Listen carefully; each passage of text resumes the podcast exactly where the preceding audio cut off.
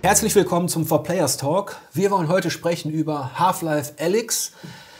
Das wurde jetzt endlich offiziell angekündigt. Und ähm, bevor wir auf die, sage ich mal, auf die Charakteristika eingehen oder auf das, ähm, was uns so neugierig macht auf diesen Titel, wollen wir Half-Life mal im größeren Ganzen besprechen für all die jüngeren Zuschauer da draußen. Ähm, warum dieses Thema so bewegt, warum Leute vielleicht nach der Ankündigung, warum die einen sich gefreut haben, aber einige enttäuscht waren. Das hat natürlich viel damit zu tun, dass dieses Spiel eine unheimlich lange und erfolgreiche Tradition hat. Ja. Was verbindest du denn mit dem ersten Half-Life von 1998? Äh, sehr viel. Half-Life war damals einer der ersten Ego-Shooter, die ich gespielt habe. Ähm, als es erschienen ist, war ich nicht mal zehn. Ich habe es nicht ganz zum Release gespielt. Äh, aus jugendschutzrechtlicher Sicht vielleicht ein bisschen bedenklich, so aus heutiger Perspektive. Deine Eltern waren tolerant. Ja, es gab ja auch eine deutsche Version ähm, und da fängt das schon, da fangen schon die Anekdoten an, aber es gibt ja eine deutsche Version. Half-Life wurde indiziert, kurz nachdem es erschienen ist in Deutschland. Und es gab eine deutsche Version, wo Zivilisten äh, unsterblich waren. Die haben sich dann hingesetzt auf den Boden und den Kopf geschüttelt. Und das habe ich damals als großes Verkaufsargument gegenüber meinen Eltern angebracht, von wegen, aber da stirbt ja gar niemand und das sind, andere sind ja nur Roboter. Ähm, trotzdem war Half-Life damals aber eine Offenbarung für mich als Spieler, weil es als Shooter so viele Sachen gemacht hat, die man vorher kaum gesehen hat. Also ich meine, ich war zehn, aber man kannte dann schon Doom und Quake und so. Trotzdem machte Half-Life damals viele Sachen anders, mit wie die Geschichte erzählt wurde, wie mit NPCs und Charakteren umgegangen wurde und auch ähm, was man erlebt hat im Spiel. Dass es eben nicht nur ein Ich bin in einem Level und muss einen Schalter drücken Spiel war, was die Shooter vorher waren, sondern dass eine Geschichte erzählt wurde und auch viel mit Skriptsequenzen gearbeitet wurde, was man vorher überhaupt noch gar nicht gesehen hat. 1998, das war noch die Zeit der Shooter wie, also das war Quake, das war Doom, das war die Zeit der, ähm, sage ich mal, der direkten Ego-Shooter. Ähm, und was einige vielleicht nicht wissen, ist, dass, die, ähm, dass das erste Half-Life beruht ja noch nicht auf der Source Engine, sondern auf der Quake Engine. Und ähm, bevor es entwickelt wurde, war das im Grunde nichts anderes als ein Quake mit ausgetauschten Gegnern und Kulissen. Und dann hat sich Valve noch mal ein Jahr dran gesetzt und hat quasi all das eingebaut, was dich und viele andere weltweit so fasziniert hat, dass sich das Spiel dann so bis 2007, 2008, satte 8 Millionen Mal verkauft hat. Ähm, wie hast du Half-Life damals äh, so wahrgenommen? Was war das in deiner Shooter-Welt so für eine, für eine Marke? Ja, ich habe es erst ein bisschen später nachgeholt, weil ich äh, noch gar nicht eine Grafikkarte damals hatte, äh, die, um das spielen zu können. Und äh, ja, es hat vor allen Dingen, was ich mitbekommen habe, also ist natürlich auch äh, cool gewesen, dass man so mitgekriegt hat, äh, wie die Story erzählt wurde, aber auch dieser Impact, die das Spiel hatte, nämlich auf die Mod-Szene. Dass ja dann Counter-Strike relativ äh, zügig schon auch danach entwickelt wurde und dann total beliebt war. So um 2000 rum habe ich das schon gespielt, noch vor 1.0 ein bisschen, schon im Netzwerk. Das war ja auch äh, ja, schon eine spannende Sache. Das war auf jeden Fall ein Phänomen. Ich meine, For Players wurde im Jahr 2000 gegründet und kurz danach ist auch unsere, also unsere Fanseite zu Counter-Strike wurde dann auch recht erfolgreich, sage ich mal. Ähm, also Half-Life war auf jeden Fall schon ein Meilenstein, der, ja. der auch, wo man auch noch die, die, die Unterschiede gesehen hat ne, zwischen Konsole und PC. Ähm, das war halt ein Ding, was auf dem PC exklusiv am ja. Start war und was einen Impact hinterlassen hat. Und ähm, Sechs Jahre später, also, oder sag ich mal, also man musste sehr lange auf den Nachfolger warten. Ja. Und da sind wir dann im Jahr 2004, bei unserem Spiel des Jahres 2004, das damals 93 Prozent im Test bekommen hat, ähm, Half-Life 2. Wie würdest du wie würdest du das so einschätzen innerhalb dieser Historie? Half-Life 2 war für mich genau das, was Half-Life 1 war zu dem Moment, wo es erschienen ist. Was Half-Life 1 damals so einzigartig gemacht hat, hat Half-Life 2 wieder gemacht in einer anderen Shooter-Umgebung das Shooter-Genre mit Elementen bereichert, die zu der Zeit fehlten. Zugegebenermaßen gab es dann schon so Spiele wie Halo. Also ähm, es gab viel mehr Shooter, die sich stärker auf die Story fokussiert haben. Es gab dann auch Call of Duty. Ähm, also diese ganzen Script-Events waren dann viel mehr ein Thema in Shootern. Aber Half-Life 2 hat das Ganze dann wieder umgedreht und daraus mehr Action-Adventure aus der Ego-Perspektive gemacht in vielen Bereichen. Es gab große Außenareale, so ein bisschen wie bei Halo, aber eigentlich noch viel ausgearbeiteter. Es gab viel mehr Rätselelemente im Spiel selbst. Es gab die Gravity Gun, die bis heute eine absolut einzigartige Waffe in der, in der Spielewelt ist irgendwie. Und ähm, da hat Valve es dann wieder geschafft, alles auf 11 zu drehen und die Marke nochmal den großen Schritt weitergehen zu lassen, um wieder den besten Shooter seiner Zeit zu entwickeln. Dieses Half-Life 2 basierte dann auf der Source Engine, die dann auch eine Weiterentwicklung war der Quake Engine. Mit beeindruckend aussehenden Strukturen überall auf den Gebäuden. Und das war ja. Und äh, man hat ja dann, ich erinnere mich noch ganz genau an diese Zeit, ähm, dass äh, man diesen Shooter auch ganz anders gespielt hat. Also man hat ihn langsamer gespielt. Das war, wenn man so will, auch schon so eine frühe Entschleunigung innerhalb eines Genres, wo es eigentlich um Perfektion, um Schnelligkeit und, und im Headshot ging. War das sowas wie, das hattest du mit den Action-Adventure-Elementen benannt? Es gab Rätselpassagen und auch wenn man so in die sage ich mal, in die Welt hinausgegangen ist, dann hatte auch die Kulisse, die hat ja nicht nur sowas Dystopisches, sondern auch sowas, ähm, im Nachhinein hat man dann gesagt, ähm, das hatte alles so einen osteuropäischen Stadt, äh, ähm, Touch, also so, so eine Art von Überwachungsstaat, der da im Hintergrund agierte. Ähm, das hat dann auch visuell und atmosphärisch beeindruckt damals, also 2004, ähm, in einer Zeit, wo, wo Valve schon wieder einen Impuls setzen konnte Ja. über Storytelling, aber auch über, über Spielmechanik. Und was man nicht vergessen darf, ist, dass Valve nicht nur in der Hinsicht extrem viel getan hat fürs PC-Gaming, also was, was das Spiel an sich angeht, sondern äh, Half-Life 2 war das erste Spiel auf Steam. Half-Life 2 war das Spiel, mit dem Valve seine eigene Plattform gepusht hat. Und ich kann mich daran erinnern, dass das damals ein Riesenaufschrei war, weil es plötzlich eine Accountbindung gab für, für ein PC-Spiel, was damals unvorstellbar war. Es ist aus heutiger Sicht ein bisschen müßig eigentlich, aber das war damals eine unvorstellbare Sache, dass es äh, quasi Online-DRM gibt dafür für ein Spiel, dass ein Spiel an einen Account gebunden ist, dass man ein PC-Spiel nicht weiterverkaufen kann. Ähm, das hat gab erst großen Widerstand, aber Valve hat eben genau das richtige Spiel geliefert für diese Plattform. Denn kein PC-Spieler, der ein bisschen Shooter-affin war, konnte sich dem entziehen und hat dann Steam hingenommen, um Half-Life 2 spielen zu können. Und auch Counter-Strike Source übrigens, was gleichzeitig erschienen ist. Ähm, und was, glaube ich, auch Half-Life 2 beigelegt war, sodass man auch die Counter-Strike-Spieler direkt auf Steam gezogen hat, zumal dann, glaube ich, auch Counter-Strike 1.6 Steam exklusiv war später. Und das erinnert an die Situation aktuell. Jetzt wurde gerade Half-Life Alyx vorgestellt und wir haben gerade ähm, einen Test zu Google Stadia. Aktuell haben wir ähnliche Tendenzen oder ähn- ähnliche Verlustängste bei Spielern, die sich jetzt überlegen, irgendwann wird nur noch gestreamt. Ist das denn gut oder schlecht? Damals hast du recht, es war äh, eine regelrecht, also es war äh, mehr als Aufregung, es war teilweise hysterisch. Ich erinnere mich noch, dass uns herangetragen wurde an die Redaktion mehrfach durch Leser und so, wertet dieses Half-Life 2 ab, weil Steam weil es da exklusiv erscheint, weil auch, weil ich einen Account, also weil ich gebunden bin an diese Geschichte. Und wir haben uns damals als Redaktion dagegen entschieden. Unser Forum war auch überfüllt mit solchen Forderungen. Also das ist das, das ist schlecht, was Valve da macht. Das wollen wir nicht. Wir konnten das ähm, spielkulturell verstehen. Andererseits hat sich ja gezeigt, dass es eine weise Entscheidung war, diese, sage ich mal, Befindlichkeiten von außen, die da sind, aufgrund von Privatinteresse, bei der Bewertung des Spiels außen vor zu lassen, weil diese 93 Prozent für Half-Life 2, also für diesen Meilenstein der Shooter-Historie, die kann man auch heute noch so sekundieren. Und ähm, jetzt vielleicht zum, zum, zum aktuellen Stand. Jetzt, jetzt wisst ihr, warum Half-Life so ein Standing hat innerhalb der, innerhalb der Shooter-Spieler. Und jetzt kommen wir vielleicht zu Half-Life Alyx. Einen Einwurf hätte ich vielleicht sogar noch, weil ähm, auch Half-Life Alyx wird ja wahrscheinlich auch etwas machen für eine Plattform. Was ich ganz interessant finde, ist, dass ähm, Valve mit Half-Life noch einen weiteren Versuch gestartet hat, etwas zu etablieren, was sie aber nicht vernünftig etabliert bekommen haben in der Spielewelt. Und das ist, Videospiele episodisch zu veröffentlichen. Man darf nicht vergessen, es gab zu Half-Life 2 noch Episode 1 und 2. Das waren Weiterentwicklungen einerseits der Engine, also da kamen Sachen zur Engine hinzu, das Spiel sah besser aus und eine Weitererzählung der Geschichte. Also was nach City 17 passiert. Und eigentlich hatte sich Valve damals vorgenommen, so ähnlich wie es dann äh, Telltale später gemacht hat, äh, dass weiter episodisch regelmäßig neue Half-Life-Teile erscheinen sollen. Nach Teil 2, der glaube ich zwei Jahre zu spät kam, also Episode 2, äh, haben sie sich dann, haben es dann gelassen.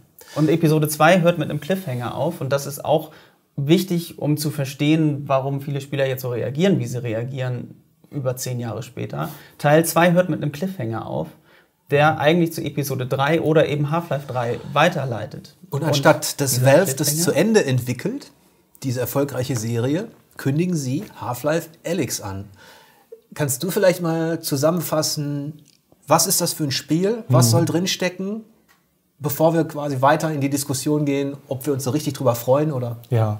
Ja, Valve hat ja schon vor einiger Zeit angekündigt, dass sie an drei großen Titeln arbeiten für VR. Also die haben auch von Anfang an gesagt, wir machen es nicht so wie Oculus exklusiv, sondern wir machen für alle Headsets, bringen wir das raus. Und in dem Fall war es ja so, es gab ja auch schon erste Gerüchte, weil man ja wusste, ja, Valve hat auch äh, mit Half-Life rumexperimentiert, so welche unserer Serien passen eigentlich zu VR.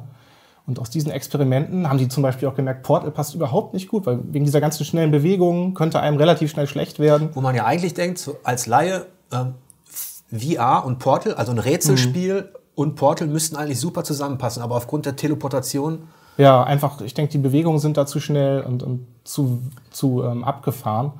und was wird Alex jetzt für ein Spiel? Genau, und bei Alex haben sie gesagt, ja, bei den Experimenten, das passt einfach super.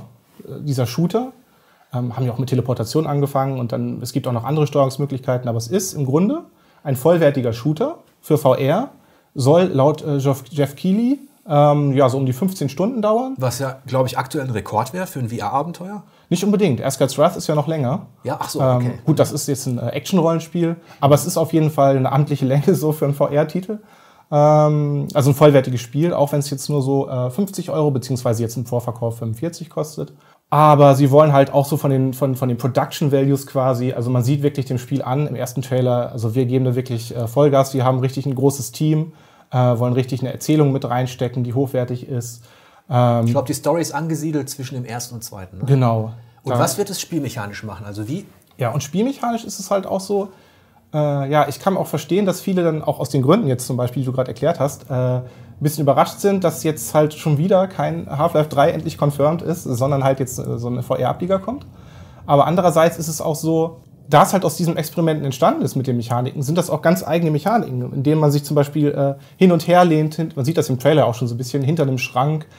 Auch das Einsammeln ist nicht einfach gelangweilt irgendwo langgehen und Knöpfchen drücken, sondern man muss jetzt wirklich vielleicht rechtzeitig noch gucken, dass man Sachen zur Seite schiebt mit den eigenen Händen, um halt das, die wichtige äh, äh, Munition zu finden und die dann in die Pistole zu stecken selbst, nachzuladen, eigenhändig. Dann lehnt man sich vielleicht noch mal ein bisschen zur Seite, streckt äh, den Arm aus, weil es werden ja auch zwei Objekte, eigentlich sogar drei Objekte immer getrackt. Sind Der eigentlich Kopf, die alle beiden Hände. VR-Systeme gleich dafür geeignet, weil du ja sagst, du benutzt die Hände und so weiter? Hm. Oder hat dann ein System durchaus Vorteile gegenüber dem anderen aktuell? Ja, es ist so, äh, die Index- Index-Controller von der Valve Index, die haben ihr eigenes Headset rausgebracht, was ja so, ein, so eine Art High-End- oder Enthusiasten-Headset ist. Und da hast du so ein paar Funktionen, die äh, im Grunde nur lustige Spielereien sind. Du kannst eine Dose zerquetschen mit der Hand, weil du hast ja auch so einen Drucksensor in den Index-Controllern. Es soll ein bisschen bequemer sein, weil du kannst ja auch mal die Hände öffnen. Der Controller ist an die Hände gebunden bei der Index. Das ist ja auch so eine Besonderheit. Aber sie haben sich auch gesagt, nee, wir wollen das möglichst breit aufstellen. Das finde ich übrigens sehr gut, dass sie das so machen ähm, dass sie so gut wie alle gängigen Headsets unterstützen, auch noch inklusive äh, Windows Mixed Reality, was da jetzt auch so ein bisschen nachgelassen hat von Microsofts Unterstützung selbst. Aber So- solange VR du, war nicht äh, dabei, ne? Bisher. Das nicht. Okay, Aber am, am PC ist es schon so, solange du halt äh, äh, Sechsdorf sozusagen hast, also ähm, indem du dich komplett bewegen und umschauen kannst vom Tracking her, wird das unterstützt. Wie siehst du das jetzt innerhalb der, du besprichst ja jetzt bei uns quasi alles, was an VR so Action Mhm. und Co. ist und auch Action-Adventure. Wie würdest du das jetzt innerhalb der bestehenden Spiele einschätzen? So, wa- was ist so das, wo du sagst, das könnte wirklich cool werden oder das sticht heraus bei Half-Life Alyx? Da würde ich sagen, ähm, was natürlich ganz clever wirkt, das ist dieser Einsatz dieser äh, ja, Gravity-Handschuhe quasi. Also Im zweiten Teil gab es eine Gravity Gun, die war damals Ja. schon cool. Dieses Ja. Heranziehen und Wegschleudern. Ja, es, es, es erinnert so ein bisschen an die Macht quasi aus Star Wars, dass man Sachen, Sachen an sich heranzieht. Sonst muss man halt mal gucken. Es sind natürlich auch so physikbasierte Geschichten, wie das Objekte zerstört werden, dass man halt für VR-Verhältnisse dann auch eine relativ lebendige Welt hat. Das hatte jetzt zum Beispiel auch schon eine Boneworks angedeutet, was man da alles machen kann, wenn man äh, ja, den äh, physikalisch korrekt berechneten Gegner halt auch, was weiß ich, festhält oder umschmeißt oder boxt oder sonst wie. Äh, also hier geht es ja wahrscheinlich eher auf die Waffen, ist das zugeschnitten in Half-Life. Aber ich denke, im Zentrum ist es einfach, denke ich, dass sie versuchen, wie können wir eigentlich den Shooter, also wie können wir die Shooter-Experimente, die wir gestartet haben im Half-Life-Bereich, wie können wir die als kompletten, vollwertigen VR-Shooter umsetzen? Das heißt, du hast bestimmt auch, denke ich, ziemlich viel vom Grundkonzept her klassische Shooter-Elemente drin. Ja. Jetzt haben wir also 16 Jahre nachdem Half-Life 2 unser Spiel des Jahres war. Lassen wir die Episoden mal weg, die natürlich noch kamen.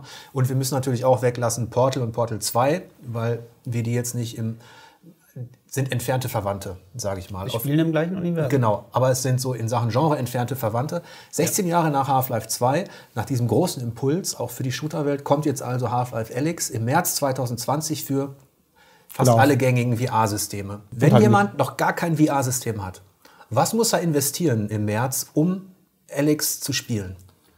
Das ist so eine schwierige Frage, würde ich sagen, weil also man kann sich natürlich einen relativ günstigen Rechner schießen, der so die Minimalkonfigurationen erfüllt. Und dann, äh, es gibt ja auch die WMR-Headsets gehen ja auch schon so ab 200 irgendwas Euro los. Das heißt, man kann schon unter 1000 Euro bleiben, um sich so ein PC und ein Headset zusammenzustellen. Aber ich würde es ehrlich gesagt nicht empfehlen, Was sondern ich würde schon ein bisschen mehr, Lösung? gerade weil das halt auch auf ein sauberes Tracking baut. Ne? Und Oculus, die sind ja momentan äh, konkurrenzlos gut, was Inside-Out-Tracking betrifft mit ihren zwei Headsets. Und gerade das ist ja auch das Interessante in dem Moment, ne? dass die Hände gut erfasst werden und die Sicht und so weiter.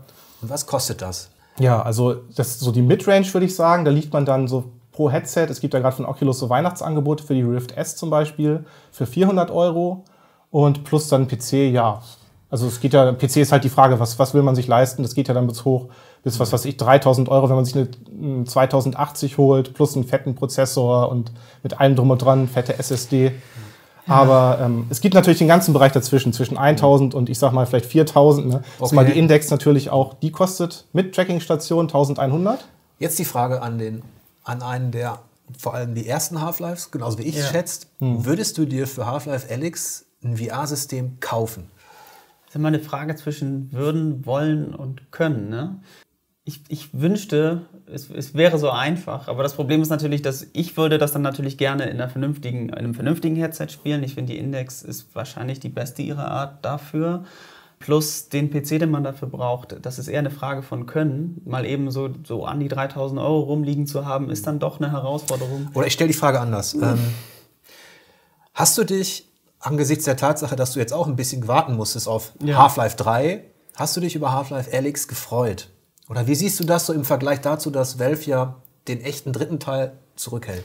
Verhalten. Es ist, es ist eine, ein sehr großer Zwiespalt. Ich habe diesen Trailer gesehen und ähm, bei bestimmten Einstellungen, so die Zitadelle im Bau und äh, wie sie da sich gegen die Headcrabs verteidigt und so, bekommt man als Fan der Reihe Gänsehaut. Da kann man machen, was man will. Auch wie, wie äh, der G-Man aussieht jetzt nach all der Zeit und so. Und darüber habe ich mich schon sehr gefreut. Und dass jetzt Valve auch endlich wieder an diese Marke rangeht und was damit macht, da habe ich mich sehr, sehr drüber gefreut.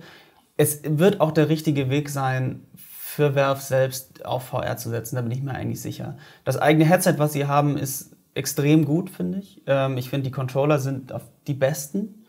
Und Valve war immer gut darin, mit der Marke Risiken einzugehen. Also der erst, das erste Half-Life wurde damals ja abgetan mit den Story-Shooter seid ihr blöd. Ja, Kein Mensch wird das kaufen. Ähm, das darf man nicht vergessen, vielleicht ein kleiner, kleiner Rückblick. Also als Half-Life ein Shooter mit Story 1998, da hat glaube ich auch It Software abgewunken, da haben alle gesagt, das verkauft sich nicht. Und dann waren es 8 Millionen. Einerseits das, dann auch mit Half-Life 2 sind sie das Risiko Steam gegangen und ähm, haben die Möglichkeit einfach hingenommen, dass das Spiel floppt, weil niemand auf diese Plattform will. Ähm, sie haben es mit den Episoden versucht, also sie waren immer mutig mit der Marke. Steam, ne? erst Hysterie und Ablehnung und jetzt 18,5 Millionen Nutzer weltweit. Und das Ding ist, dass genauso ein Spiel, wenn es die gleiche Qualität hat, die die Marke immer hatte, das sein kann, was dazu führt, dass sich VR stärker im Massenmarkt verankert. Aber das ist natürlich eigentlich, finde ich, als Hersteller von einem Headset genau die richtige Richtung, zu sagen, wir gehen dieses Risiko ein, wir machen ein richtig gutes Spiel für eine Plattform, die ihr noch nicht habt, da müsst ihr dann halt sehen, ob ihr drauf wollt oder nicht. Ich persönlich finde es aber schade, weil ich hätte mir lieber, wenn ich ganz ehrlich bin, ein klassisches Half-Life gewünscht. Was haben denn die Entwickler gesagt? Es gibt ja Informationen auch, als die haben es ja auch mitbekommen. Warum macht ihr kein Half-Life 3? Was war die Antwort der Entwickler? Ja, der Jeff Keighley war ja da bei den Entwicklern und hat natürlich auch die Frage nach Half-Life 3 gestellt in seinem Game Award Hintergrundbericht auf YouTube. Und äh, es kam dabei heraus, dass sich die Entwickler halt so ein bisschen fürchten davor, die Marke anzufassen. Manche waren halt schon früher auch dabei, manche bei manchen Episoden zum Beispiel. Und wenn jetzt sozusagen die komplette Verantwortung auf deren Schultern lastet, das sehen die schon so als ein bisschen ja, einschüchternd an. Deshalb versuchen die sich momentan so ein bisschen heranzutasten, indem sie halt so ein bisschen ausweichen quasi. Ja, obwohl ich das, das fand ich ein bisschen seltsam, muss ich ganz ehrlich sagen, denn ich gehörte, ähm, Valve hat natürlich mit Steam unheimliche Erfolgsgeschichte geschrieben. Ja. Aber ich als reiner Spielekritiker hätte mir natürlich gewünscht, dass Valve viel, viel früher als einer der, als ein Entwickler, der immerhin zwei Meilensteine im Shooter-Genre hinterlassen hat, dass der natürlich viel früher den dritten Meilenstein entwickelt. Das heißt, ich hätte mir von Valve viel früher ein echtes Half-Life 3 gewünscht, zumal man ja auch sagen muss, im PC-Bereich gab es überhaupt gar keine gar keine, sage ich mal, Impulse, keine exklusiven Impulse mehr auf höchstem Niveau. Das haben alles die Konsolen übernommen, selbst im Shooter-Bereich. Mhm. Ja? Also eine Gears-Saga, eine Killzone-Saga und dann natürlich auch die Entwicklung weg vom Shooter hin zu Action-Adventure, die wir heute haben. Es hätte ja auch keiner wissen können, dass Steam so erfolgreich wird. Dass ja, sie hauptsächlich halt ihre Plattform pflegen. Aber meine Kritik ja. ist auch eher, jetzt, mein Gott, Jungs, jetzt macht ihr doch so viel Asche mit mhm. Steam. Sei euch auch gegönnt. 18 Millionen weltweite Nutzer. Ähm, und jetzt sitzen da die Entwickler und sagen, die Verantwortung war so groß. Ja, von einem Half-Life 3 würdest du erwarten, dass es nicht weniger wird als ein neuer Meilenstein. Ja. Aber ja. wer, wenn nicht Valve, sollte das denn stemmen können? Ich fand das ein bisschen schwach, mhm. oder was meinst du? Ich äh, empfinde das als, als sehr, sehr schwache Ausrede. Ähm, klar ist das irgendwie eine Verantwortung und klar gibt es irgendwie da draußen eine Anspruchhaltung, die ist quasi unerfüllbar. Aber ähm, es gibt auch andere Studios, die sich dieser Herausforderung stellen und dann richtig gute Spiele abliefern. Zuletzt jetzt Kojima mit Death Stranding. Es kann keine Ausrede sein zu sagen, ja, wir haben aber Angst, Spiele zu entwickeln. Ich kann mir vorstellen, dass dieses Scheitern ähm, dieses Episodenformates von Half-Life 2, was dann gleichzeitig auch in das Release-Fenster der 360 und der PS3 fiel, also die letzten Episoden sollten dann so so 2008, 2009 erscheinen und das hat dann alles nicht funktioniert und dann haben sie es irgendwann einfach auch gelassen dass das da auch so ein bisschen mit reinspielte. Und dann kam, dann wollte man sich, glaube ich, neu aufstellen in der Entwicklung. Dann wurde Portal ein großer Erfolg. Und dann hat man das ganze Thema Half-Life erstmal so ein bisschen nach, nach unten sacken lassen, weil man eben so gescheitert ist mit diesen Episoden. Trotzdem ist das einfach, da hätte man sich dann irgendwann mal hinsetzen können als Valve, die ja nicht nur Steam haben, sondern die sich auch mit Dota zum Beispiel dumm und dämlich verdienen. Das darf man einfach nicht unterschlagen, dass die einfach richtig viel Geld haben. Half-Life hätte also Valve hatte gar keinen Grund zur Veranlassung, kreative Energie weiter in den dritten Teil fließen zu lassen, ne? weil sie natürlich auch über andere Spiele extrem viel Geld verdienen. Ja. Aber sie hätten es gerade deswegen ja machen können. Richtig. Wenn sie den Anspruch haben, die Lead-Plattform auf dem PC zu sein, hätten sie es wahrscheinlich sogar machen müssen. Weil dem, der PC braucht auch solche exklusiven Entwicklungen, obwohl man schon sagen muss, wo sie ein bisschen recht haben, ist, der Shooter als, als Genre ist nicht mehr das ganz große Zugpferd. Das hat sich alles so ein bisschen aufgeteilt in, du hast halt Battle Royale, du hast Online-Sachen, dann mhm. hast du offene Welten, dann hast du Action-Adventure-Elemente drin. Also es wäre, ein Half-Life müsste ähm, das Genre auch ein bisschen neu erfinden wieder, ein, ein dritter Teil. Ja. ja, und du musst bedenken, äh, im VR-Bereich ist es auch so, dass Valve jetzt endlich mal liefern muss, weil die halt schon seit Ewigkeiten angekündigt haben, wir haben drei große Titel, unsere großen Flagship-Titel. Und ich meine, Sony hatte im letzten Jahr ordentlich geliefert, zum Beispiel mit Astrobot und mit Firewall und äh, Blood and Truth zum Beispiel kam jetzt in diesem Jahr noch. Jetzt ist gerade Oculus an der Reihe und, und feuert ihre ganzen großen Titel ab mit Asgard's Wrath und Stormland und nächstes Jahr kommt ja auch noch Medal of Honor, Above and Beyond und solche Geschichten. Und da kam halt, das ist der Launch von der Valve Index ist ja auch relativ verpufft, ohne Exklusivtitel. Und da können die jetzt halt endlich mal zeigen, dass sie wirklich auch dieses Versprechen einlösen können. Was mich auch gewundert hatte, dass, dass die Valve Index ohne eben so einen großen Titel ja, startete. Und, ja. und man darf nicht vergessen, sie äh, erfüllen damit auch ihr Hauptziel, indem sie ihre eigene Plattform SteamVR nämlich pushen. Das kommt ja für SteamVR. Und sie eröffnen ja auch Möglichkeiten für Modder wieder einmal da könnte sich dann auch wieder eine Szene aufbauen, in der man halt die Entwicklertools nutzt. Das ist strategisch wieder ja. unheimlich Hammer, clever. Level Editor, ja. Das also ist unheimlich Gerade im VR-Bereich, wo dir halt noch, wo es noch so ein bisschen an großen Produktionen mangelt, da kannst du halt viel erreichen dadurch, indem halt viele Aufgaben von denen schon erledigt werden. Die haben halt jetzt sozusagen die, die, die Forschung betrieben, wie man Sachen schön umsetzen kann. Stormland war ja gerade auch schon wahnsinnig komfortabel zum Beispiel, der Konkurrenztitel. Und jetzt so neue Entwickler können halt davon profitieren und ihre eigenen inhaltlichen Ideen, sag ich mal, mit, mit bewährten Mechaniken umsetzen. Ich, ich finde es natürlich auch deshalb klasse. Als Spieler hätte ich, da bin ich Egoist, da hätte ich lieber ein Half-Life 3 gehabt. Aber ich muss auch zugeben, dass Alex der erste VR-Titel ist, wo ich mir tatsächlich, deswegen habe ich dir vorhin die Fragen gestellt, wie teuer das denn wäre, ja. äh, wo ich mir tatsächlich vorstelle, soll ich mir jetzt privat eine VR-Ausrüstung zulegen? Ja? Aber das, mhm. das muss man ja Valve lassen. Das haben sie mit Half-Life geschafft, weil eben diese Szenen im Trailer, wo du sagtest Gänsehaut, das war einfach wie damals so ein bisschen, das hätte ich auch gern gehabt. Und strategisch ist es eine gute Entscheidung von Valve. Die Modder, gerade bei so einem prominenten Thema, man denke halt nur damals an Counter-Strike, wer weiß, was die da rausholen. Und auf der anderen Seite bin ich als Chefredakteur von 4Players natürlich froh, dass sie es machen, weil wir bemühen uns ja seit Jahren, das Thema VR am Laufen zu halten, über Coverage, am Ball zu bleiben. Und wir merken halt, dass das Interesse da draußen eher bedächtig noch ist. Ja? Äh, wir können froh sein, dass Sony PlayStation VR so befüttert ne, mit diesen Beispielen. Und, aber es gibt so viele unterschiedliche Systeme und noch kein einziges Spiel, wo man sagen kann, wow, jetzt muss ich unbedingt. Du wirst mir Das stimmt wissen- nicht. Das stimmt, ich wollte, du wirst mir widersprechen. Ja. Ähm, aber ich sag mal so wirklich, dieses eine Spiel, das alles überragt. Und meinst du, Half-Life Alyx Aber das stimmt, wir haben ja auch relativ wenig Platin Awards bisher vergeben. Ja. Das sind ja wirklich sehr rar gesät. Bei Astrobot, die haben das ja traumhaft hingekriegt Ja. zum Beispiel. Oder ich meine, selbst Asgard's Wrath dieses Jahr, für mich mein Highlight des Jahres bisher so, zusammen mit, äh, ja, ich meine, Stormland kommt nicht ganz ran. Nur könnte der Name Half-Life ja wahrscheinlich nicht nur bei mir oder bei, bei Eike dafür sorgen, dass man ein bisschen neugieriger, neugieriger wird als vorher und tatsächlich investiert. Ne, Da denke ich Ja. mir, der Name Half-Life zieht heute, oder was meinst du? Hätte dieser Titel das Potenzial, der Titel zu werden für VR? Also ich merke auf jeden Fall, dass auch eine Menge Leute halt, wie du schon gerade sagst, jetzt überlegen, soll ich mir nicht vielleicht doch ein Headset zulegen? Und dass das gerade ein ganz neues Publikum vielleicht für VR noch dazuzieht, was natürlich eine gute Sache ist. Also wenn sich VR weiter, ist in meinen Augen immer eine gute Sache. Und in dem Fall natürlich auch interessant, wie dann die, äh, diese neuen Leute auch auf die, ja ich sag mal, auf einen Shooter in VR reagieren. Ich bin mir fast sicher, dass es das sein wird, wenn Valve es so macht, wie sie es angekündigt haben, nämlich dass sie dieses Development Kit direkt mit ausliefern. Denn man darf nicht vergessen, dass Half-Life war ja nicht nur Counter-Strike. Da gab es ja auch solche Sachen wie Day of Defeat oder Team Fortress. Team Fortress oder Natural Selection oder Action Half-Life. Das sind ja alles Mods, die ähm, fast genauso im Gedächtnis geblieben sind wie Half-Life selbst.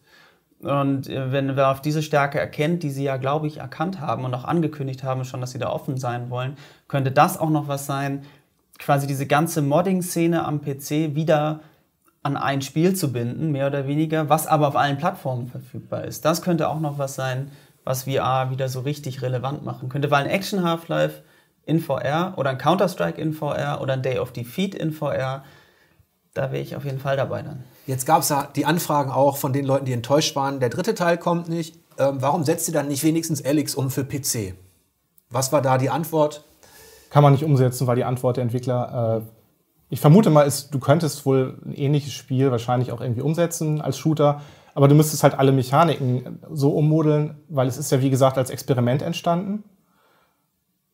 Das war halt eine der offensichtlichsten Sachen, die sie am Anfang versucht haben. Das wurde ja auch offenbar noch gerüchteweise aus The Lab rausgenommen. Das kennen vielleicht manche Leute, die mal mit der HTC Vive äh, aus, war- die ausprobiert haben. Das war diese Spieldemo, die mich eigentlich bis heute am meisten fasziniert hat von VR, muss ich zugeben. Und da haben sie wohl, ja, warum das jetzt rausgenommen, weiß man nicht genau. Wahrscheinlich haben sie einfach noch weiter damit experimentiert und innerhalb dieser viereinhalb Jahre ist das Spiel daraus entstanden. Das finde ich aber auch konsequent, dass Valve dann sagt, nee, das gibt es dann nur in VR. Wenn ich mir vorstelle, diese, Ja. Das ist ja eine ganz andere situative Spannung, die du hast, wenn deine Haptik, wenn deine, deine sag ich mal, deine Griffe, deine Handlung mit Hand, mit den Armen unterschiedlich, wenn die eine Wirkung haben in der Spielwelt, können sie ja darauf auch ganz andere Reaktionen der KI aufbauen. Da hoffe ich natürlich, dass Valve da zumindest kleine Fortschritte macht, weil da war Half-Life 2 jetzt nicht so berühmt dafür, für die KI. Angeblich ist es ja so, dass vor allen Dingen das Tracking von beiden Händen und dem Kopf Probleme macht. Einfach weil du Maus und Tastatur hast immer quasi eine Einheit, du drehst eine, also oder legst eine Waffe an, drehst es vor dir her, du hast quasi ein Element, das du steuerst, deine Figur und da sind es halt verschiedene, in denen du dich halt, du kannst ja die Waffe durch die Tür stecken oder irgendwann irgendwo am äh, Schrank vorbei und äh, auch wie deine Sicht sich ausrichtet. Du kannst sowas alles umsetzen oder auch das Einsammeln, alle möglichen Sachen, das Nachladen mit den Händen. Es ist halt dann ein anderes Spiel, wenn du es umsetzen würdest. Ja. Und was oft auch dazu führt, wenn man es denn macht, dann muss man das von Anfang an schon in das Spieldesign mit einarbeiten. Und dadurch verwässerst du dann halt auch wieder die Elemente, die die VR-Version dann cool machen. Ja, und da passen natürlich wunderbar auch Schleichmechaniken dazu. Ne? Also auch so Aufmerksamkeitsmechaniken und so weiter, wenn du Dinge siehst, die der Spieler macht oder wie. Ja. Da bin ich sehr gespannt darauf. Vielleicht können wir, können wir unterm Strich sagen, auch wenn es da einen gewissen Phantomschmerz gibt bei uns beiden, dass Half-Life 3 nicht erscheint, ähm, sind wir gleichzeitig aber auch sehr neugierig auf dieses Half-Life Alyx. Und ähm, ich drücke Valve die Daumen. Wir werden es dann sehen im Test im März 2020. Ähm, ich drücke die Daumen, dass dieses Half-Life Alyx vielleicht wieder so ein kreativer Impuls wird für ein komplett neues System, das aktuell ein bisschen underperformt, aber definitiv noch viele kreative Potenziale birgt. Also freue ich mich auch, freuen wir uns auch auf diesen Shooter in Virtual Reality.